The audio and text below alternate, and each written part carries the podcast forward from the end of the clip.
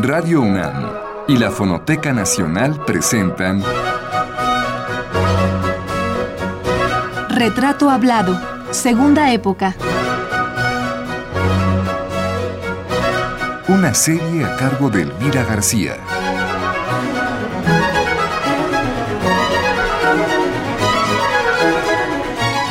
Raquel Tibol, segunda parte. Esta semana continuamos dibujando el retrato hablado de la periodista y crítica de arte Raquel Tibol, una mujer de 83 años de edad cuya personalidad tiene muchas características singulares, pero una de las más relevantes es que a lo largo de la vida se ha planteado preguntas de todo tipo desde las más simples hasta las más complejas, buscando siempre encontrar las respuestas. Esta necesidad de saber y de aprender cada día más la llevó a los libros y la convirtió en una de las investigadoras más acuciosas en el terreno del arte.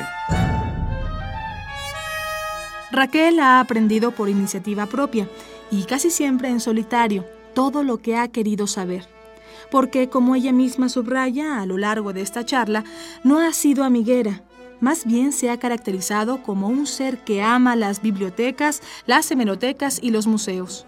El orden y la disciplina le han permitido conquistar casi todo aquello que ha querido. Decíamos la semana pasada que anheló ser cantante. Para lograrlo se proveyó ella misma de los medios económicos para pagar a la mejor liderista, con el fin de que le enseñara el bel canto. Pero poco tiempo estuvo Raquel en este empeño, no porque no tuviese aptitudes, sino porque otras inquietudes y necesidades profesionales ya estaban tocando a su puerta. Entonces busqué a la mejor liderista de Buenos Aires, se llamaba Esther Plotkin, que era una intérprete verdaderamente impresionante, y me empezó a dar clases con enorme gusto y cobrándome relativamente muy poco y hasta cuando yo le dije no, no puedo pagar ya, no puedo, con lo que yo ingreso no puedo. Y entonces me dijo, le doy clases gratis. Y me daban clases, ella y su maestro, me veían muchísimas aptitudes.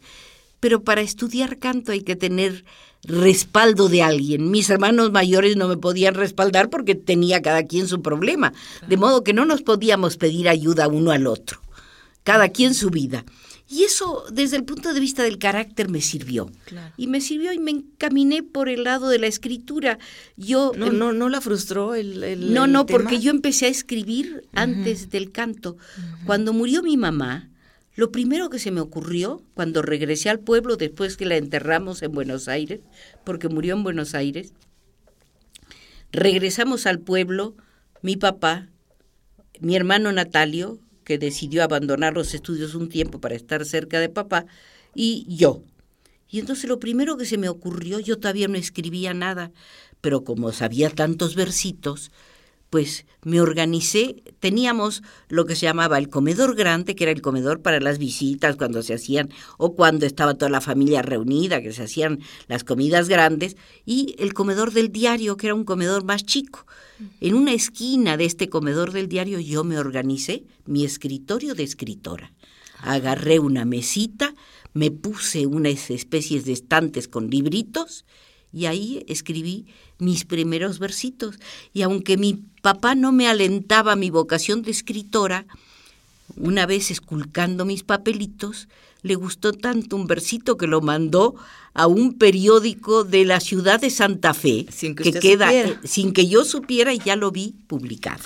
Ajá. ¿Y qué tal? Y eso ya le dio como seguridad para publicar. Bueno, me, eh, yo desde eh, chica, por las mismas circunstancias de una familia dispersa, siempre he sido algo escéptica y, demasiado autocrítica, de modo que un versito publicado en letra de imprenta no era suficiente para mí. Me sentí contenta hasta que publiqué en 1950 mi primer libro de cuentos.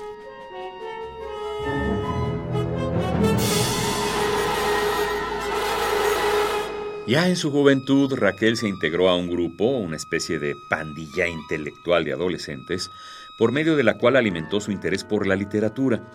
las lecturas y las discusiones literarias que la condujeron casi de manera natural a probar su pluma en la narrativa. Así fue como escribió y publicó su primer y único libro de cuentos, cuyo título es Comenzar es la esperanza, una obra prácticamente desconocida en nuestro país. Pero si Raquel no se quedó en la literatura, si estamos seguros de que ésta actuó como un puente que la condujo hacia el periodismo cultural que inició en Buenos Aires, que continuó en Chile y que consolidó sin duda en México.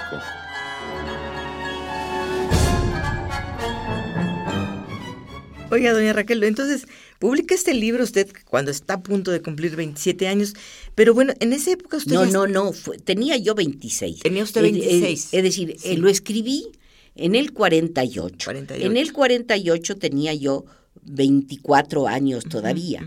Entonces, ese libro lo escribo en el 48 y sale publicado publica, en sí, el 50. claro, el 50. Eh, en el 50. Ujú. Em, ¿Estaba yo- usted en Chile o estaba usted no, todavía en en, Buenos Aires? Argentina y ese eh, tuvo faja de honor de la Sociedad Argentina de Escritores Ah, muy bien. y el certificado que tenía faja de honor está firmado por eh, Borges. Ah, mire, nada Eh, más. sí, de modo Nada. que tengo un certificado firmado por Jorge Luis Borges. Yo creo que muy Eh, poca gente tiene, tiene ese privilegio. Y tuvo muy buena crítica ese, ese libro, ¿Y por qué y, y por qué no siguió escribiendo cuentos? porque decidí separarme de mi primer marido. Eh, yo trabajaba, seguía trabajando y seguía eh, negreándole al rezongón. eh, y entonces eh, decidí separarme, no había ni separación legal, ni divorcio, ni nada. La única manera que encontré fue agarré a mi hija, que ya tenía dos años, Nora, y el, el febrero del 52 tomamos el tren y atravesamos la cordillera de los Andes en tren. Y ahí vivía mi hermano Natalio, estaba viviendo en Santiago, me fui a vivir con él y él era gerente de una emisora y fue cuando me familiaricé con una radioemisora que era Radio Prat porque empecé a eh, transmitir varios programas de carácter cultural en Radio Prat. Pero a la vez empecé a colaborar en revistas de la empresa ZigZag, que era la revista más importante en publicaciones. Publicaba una revista para mujeres, otra revista de cine, otra revista de carácter político-cultural, y en todas ellas yo con- iba colaborando. De modo que yo me volví periodista cultural en Santiago de Chile. Y autodidacta, ¿verdad? Porque no estudió usted No, periodismo. no estudié periodismo.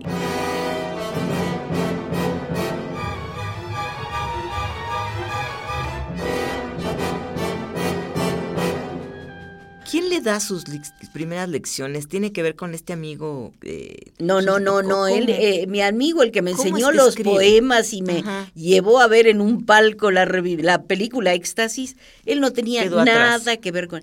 Yo tenía ganas de hacer periodismo en Buenos Aires, pero mi primer marido, que, que creía que los dos teníamos que llegar a ser célebres escritores, decía, un célebre escritor, un escritor que se toma en serio, no hace periodismo. Sí, claro, estaba menospreciado en- Eh, y sigue todavía hasta la fecha, no ¿verdad? sé si tan bueno, yo soy una entusiasta del periodismo cultural, de modo que no me atrevería a despreciarlo. Eh, y además en México tenemos tan importantes escritores que han hecho y siguen haciendo claro. periodismo cultural que haríamos mal Sí, en claro, desacreditar bueno, ese género. Simplemente García Márquez este, hizo No, periodismo ni muchos yo, años. eh, no, no, no, a García Márquez lo hago a un lado, no es santo de mi devoción. Y lo digo por radio sin tener ninguna vergüenza, no es santo de mi aunque fue gran periodista cultural, no en México. ¿Sabe dónde conocí a García Márquez? ¿Dónde? Cuando trabajaba en la redacción de Sucesos. Sí, claro, yo él también ahí lo trabajaba, conocí. él trabajaba en la redacción de sucesos. Bueno, a mí no me gustan los que cargan el premio Nobel las 24 horas del día. De modo que aquel hombre al que le tuve simpatía y que más de una vez cité sus eh, eh, excelentes Reportajes. reportajes. en la prensa colombiana, que son realmente de excelencia, ya no en México. En México él no hizo el excelente periodismo que hizo en Colombia. Bueno, el asunto es que... eh, Si su marido le decía que había que ser que no, este, pero, de pero de todas maneras recuerdo que yo fui a hacer unos primeros intentos. Sí participé en varios concursos de poesía no publicada. Se hacían concursos en Buenos Aires y gané tres de esos concursos. Dos veces gané mención y después una primer premio. Y era también, decía Sergio, eh, este mi primer marido, decía, bueno, pero ¿cómo te atreves a concursar en esos concursos de poesía no editada, espérate a editar. Y, y, me calentaba tanto la cabeza que ni siquiera iba yo a buscar las medallitas y los diplomas que me correspondían. El asunto es que de todas maneras yo tenía tal interés y como en el último año del bachillerato, una importante periodista norteamericana de nacimiento, pero que era la subdirectora de un periódico muy importante de Buenos Aires, en el bachillerato en el Liceo Nacional de Señorita número 2 puso eh, un concurso para el último, las estudiantes de último año, sobre el papel de la mujer en la vida argentina y yo gané el primer lugar de eso. De modo que esa liga me hizo que me fuera yo a hacer algunas entrevistas con ideas de publicarla en el mundo, que así se llamaba el periódico este donde se, la subdirectora del periódico hizo el concurso en mi liceo. Eh, fui a entrevistar a un... Eh, yo nunca he seguido la corriente de los intelectuales consagrados. En general los intelectuales consagrados los miro con desconfianza. Yo los tengo que consagrar en mi interés cultural, si no, los mando a la porra, ¿verdad? Entonces, eh, el asunto es que fui a entrevistar a un artista que no era considerado entre los artistas de la calle Florida, que era Quinquela Martín, un artista que tenía su estudio en la boca y que su tema era el puerto. Y a mí me gustaba mucho ese tema del puerto, los marineros, los barcos, el río que parece un mar, ese río de la Plata que es una maravilla. Bueno, el único que tocaba esos temas era él. Y le fui a hacer una larga entrevista que años después publiqué, no me acuerdo si en Chile o en México. La cuestión es que cuando yo llegué a Santiago, primero yo era muy lectora, ya tenía el escribir, y yo creo que no hay diferencia entre escribir un cuento y escribir un reportaje. Creo que son géneros literarios diferentes, pero igualmente válidos. Claro, Quienes dicen que el periodismo cultural es un género menor, que se vayan a, buscar a su mamá.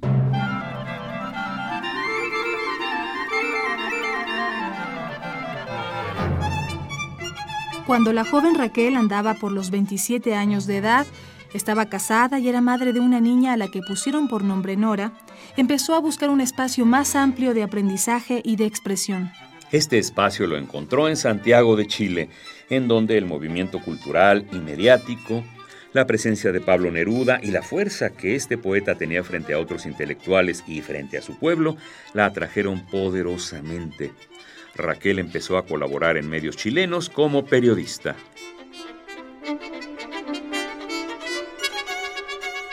Fue justo en esta época que Raquel recibió la petición del director de un medio chileno para entrevistar a Diego Rivera, el muralista mexicano que estaría en Chile para participar en el Congreso Continental de la Cultura que presidiría el mismo Pablo Neruda. Raquel, que ya tenía algunos antecedentes de quién era Rivera, no dudó en tomar en sus manos el encargo. La encomienda de entrevistarlo, asunto nada fácil al principio, iba a cambiarle la vida radicalmente.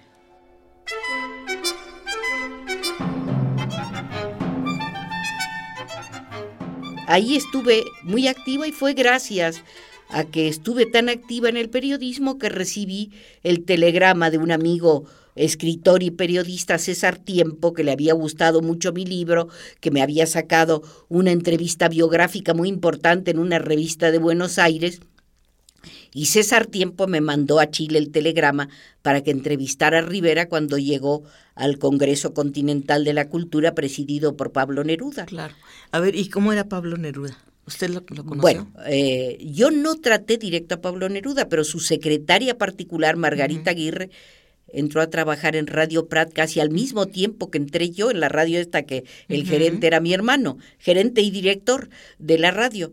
De modo que nos volvimos amiguísimas y yo estaba enterada de vidas y milagros de la casa de Pablo Neruda porque todavía vivía con su mujer la hormiguita y de lo que no me había contado, no sé si ella estaría enterada, de que ya tenía su casa chica con eh, Matilde, eh, ya en ese tiempo, tanto así que llegó Rivera a Santiago y... Eh, Rivera venía con interés, era la única vez que había estado en Sudamérica, conocer a los intelectuales, porque llegó gente de Brasil, de Cuba, de Argentina, en fin, de muchísimos países. Y quería Diego estar en la chorcha del Congreso, pero se lo agarraba Neruda y se lo llevaba a pintar el retrato de Matilde. Pero no solo, digamos, de los chismismes de la casa Neruda, estaba yo enterada que la hormiguita era muy conservadora en las costumbres, de modo que en su casa no se podía pronunciar una palabra subida de tono, no se podía hablar de eh, casas chicas, ni, casas medianas, ni, ni, amores no legales. Y usted sabe que la hormiguita era mucho mayor que Pablo, ¿verdad? Bueno, pero yo no conocía a Pablo en ese entorno. Él llegaba del exilio y yo sabía eh, desde muy jovencita tuve inquietudes políticas y me metía yo en cuestiones. Nunca pertenecía a un partido. pero siempre uh, más simpatizando hacia la izquierda. Usted, siempre, no, más hacia, exclusivamente en la izquierda. en la izquierda. En la izquierda.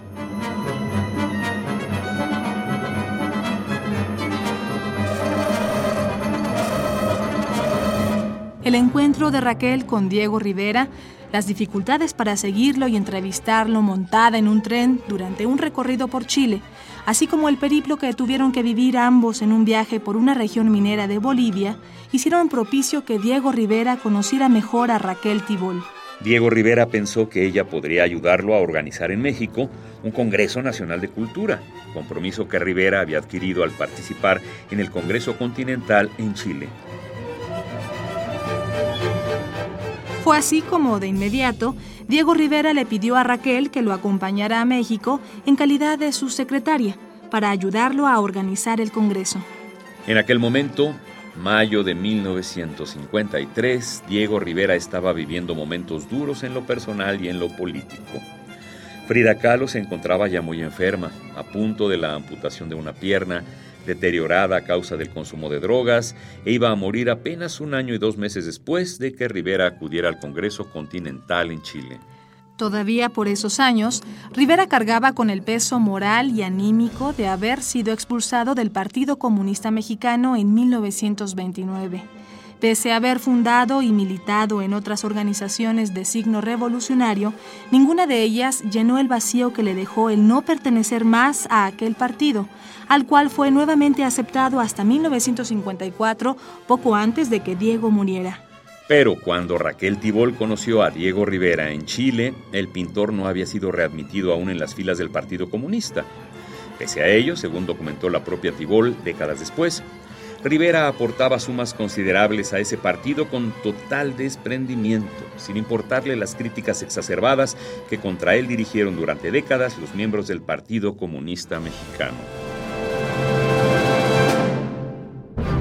En el momento que usted se encuentra con Rivera o que está a punto de encontrarse con no, Rivera. Eh, voy a pedirle porque recibo este telegrama y no era para era para una colaboración porque él dirigía el suplemento cultural del periódico La Prensa, el periódico más importante de Buenos Aires que lo había tomado Perón y este amigo no siendo peronista dirigía el suplemento cultural que salía en rotograbado y me pedía para el rotograbado esta entrevista con Rivera para no hacerle el cuento largo, lo voy a entrevistar, pero ya en el tren. ¿Tenía ya usted idea de quién era Rivera? Sí, porque yo, eh, yo era lectora de bibliotecas. Y para eh, me metía mucho acá en los museos, bueno, fuera del de antropología, donde entra uno a la estupenda biblioteca de antropología, pero vaya usted al Museo Nacional y no tiene una rica biblioteca donde esté en otro, eh, en otra área y donde se entre por otra puerta para consultar. Bueno, eso sí existía en el todavía mediocre eh, Museo de Bellas Artes de Buenos Aires. No era un, era, no, recuerdo el, el, eh, museo, recuerdo la biblioteca, porque a ella me metía yo a cada rato y aunque había muy poca literatura, había un libro grandote escrito por un pintor y crítico argentino donde tenía todo un capítulo dedicado a los muralistas mexicanos. Bueno, yo me tragué ese capítulo y sabía, pero en mi grupo había un alumno de Spilimbergo que había sido ayudante de Siqueiros en el mural que pintó Siqueiros, ejercicio plástico, en, 1933. Bueno, Altalef nos traía locos hablándonos de Siqueiros como si lo hubiera conocido. Es que Spilimbergo les contaba de aquella experiencia y todo. El asunto es que yo en Chile ya sabía quién era Rivera, quién era Siqueiros y algo de Orozco que no se me grabó tanto. Y ahí párele de contar. ¿Quién sabía en Sudamérica de Frida Kahlo? Sí, no. Bueno, lo ni, primero. Ni nosotros sabíamos tanto. No, eh, lo Bueno, ¿y primero que me hace? dice Rivera, Ajá. Esa De- entrevista algo me dijo que le iba, que la hizo usted de qué, en un ferrocarril. en un tren. Ajá. ¿Pero por qué en un tren? A ver. Porque eh, como andaba en el Congreso, andaba pintando a Matilde, andaba de para acá, para allá, y él lo que quería era conocer sitios populares. Y le habían puesto de chaperón a un pintor miembro del Partido Comunista de Chile medio aburridón. Y yo creo que en aquellos años yo caía simpática, chispa a la gente, ¿verdad? Tenía yo chispa. No porque buscara tenerla, sino que así me salía, me salía el buen humor. Entonces, eh, voy a entrevistar a Rivera y prefirió cargar con el pintor y conmigo para conocer las borracherías, andar subiendo a los cerros, andar de acá para allá en los pocos ratos que le quedaban libres. Y al fin, yo insistiendo, maestro, tengo que hacerle la entrevista. Y a todos los miembros eh, agarraron un tren especial y los llevaban a conocer Concepción, donde todavía no estaban pintados los murales que después pintaría González Camarena. Y no nos llevaron más al sur, donde sí ya estaban unos preciosos murales de Siqueiros. Pero entonces me dijo, si se viene en el tren con la comitiva esta, ahí le doy la entrevista. Yo dije, ay, me está tomando el pelo. Eh, pero ya cansada de pedírsela, me fui en el tren y en el salón comedor me dijo, antes de hablarle de mí, le voy a hablar de mi mujer Frida Kahlo.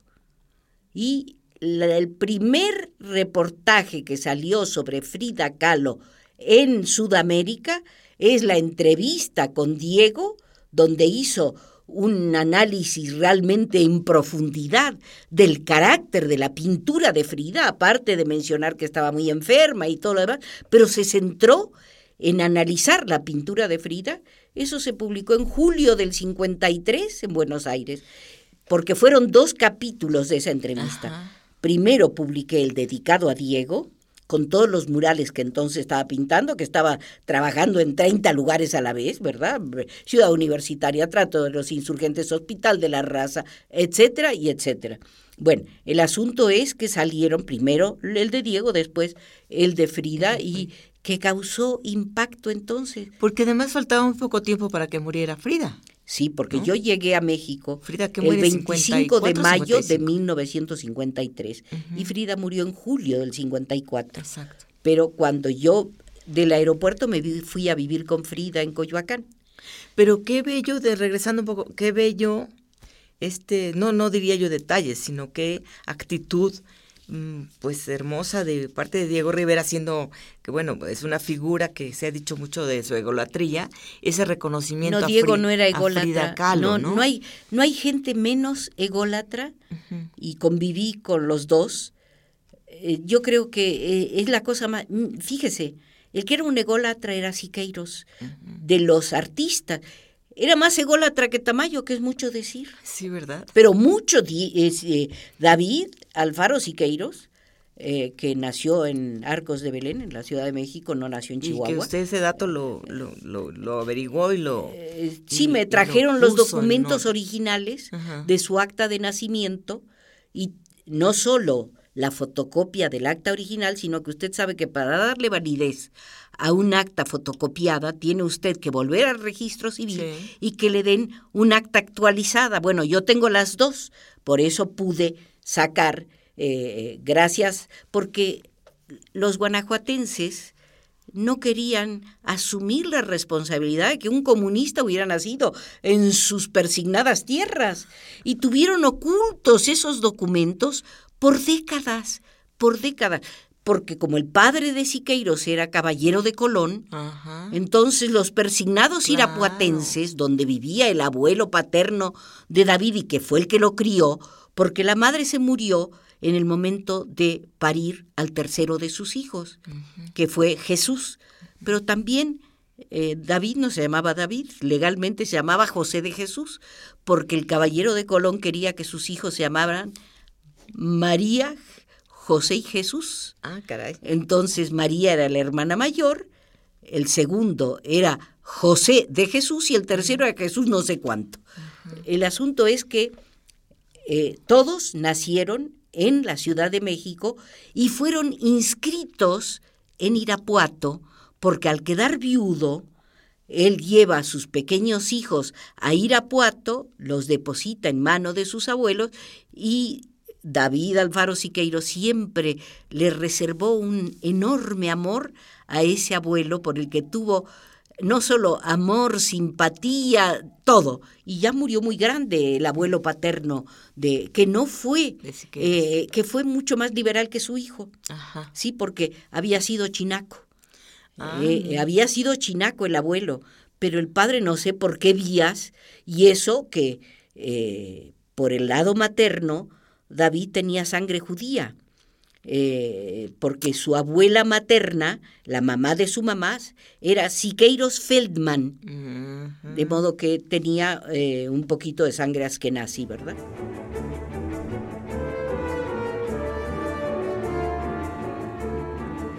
Así las cosas, Diego Rivera y Raquel Tibol quedaron de acuerdo en que harían ese viaje juntos rumbo a México para organizar el Congreso mexicano. Raquel, que era una entusiasta ante todo lo desconocido y de vanguardia, se animó a tomar el riesgo, que pensó duraría unos cuantos meses.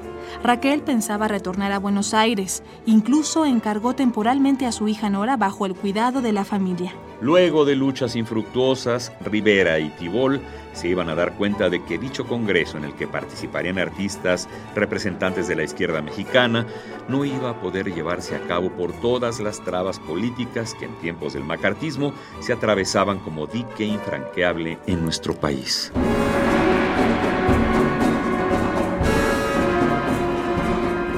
De cómo llegaron Diego Rivera y Raquel Tibol a México, de por qué Raquel Tibol se fue a vivir a la casa de Frida, de cómo la maestra Tibol se independizó más tarde de Rivera y de Frida Kahlo y de todo lo que luego ocurrió, conversaremos la próxima semana.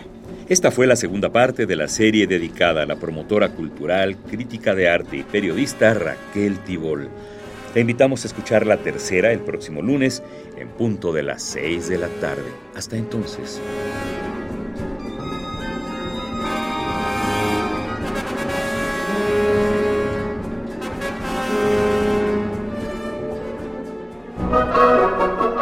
Radio UNAM y la Fonoteca Nacional presentaron Retrato Hablado, Segunda Época. Una serie a cargo de Elvira García. Participamos en este programa en la grabación Miguel Ángel Ferrini, montaje de Miguel Ángel Mendoza, en la producción Isela Villela, en las voces Juan Stack y María Sandoval. Thank you.